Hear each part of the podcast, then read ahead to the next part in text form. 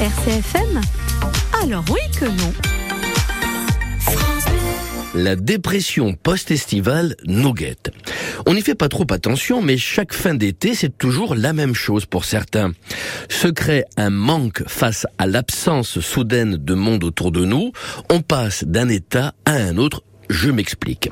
Partout, des embouteillages, des queues dans les caisses de supermarchés, des plagistes les uns sur les autres, des voitures stationnées un peu n'importe comment dans les villages, des sentiers de randonnée plus fréquentés en cette période qu'au cinéma un mois d'octobre, du monde, du monde, du monde comme une impression d'oppression chez certains.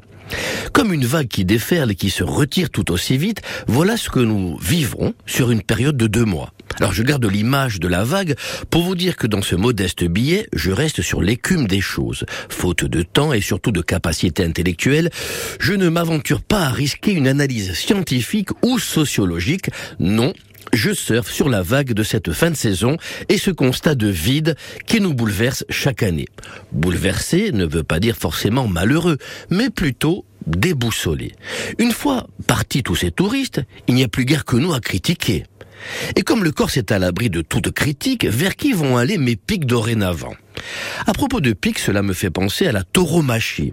Et tout le monde sait que la vachomachie est plus présente chez nous qu'ailleurs. Ne cherchez pas vachomachie, cela n'existe pas, je l'ai inventé. C'est pour moi une façon de nommer un problème qui nous gâche la vie, et plus encore dans des cas dramatiques. Il ne faudrait pas remplacer un touriste quittant le bitume par une vache divagante. Parce qu'alors, oui que non. RCFM Alors oui que non.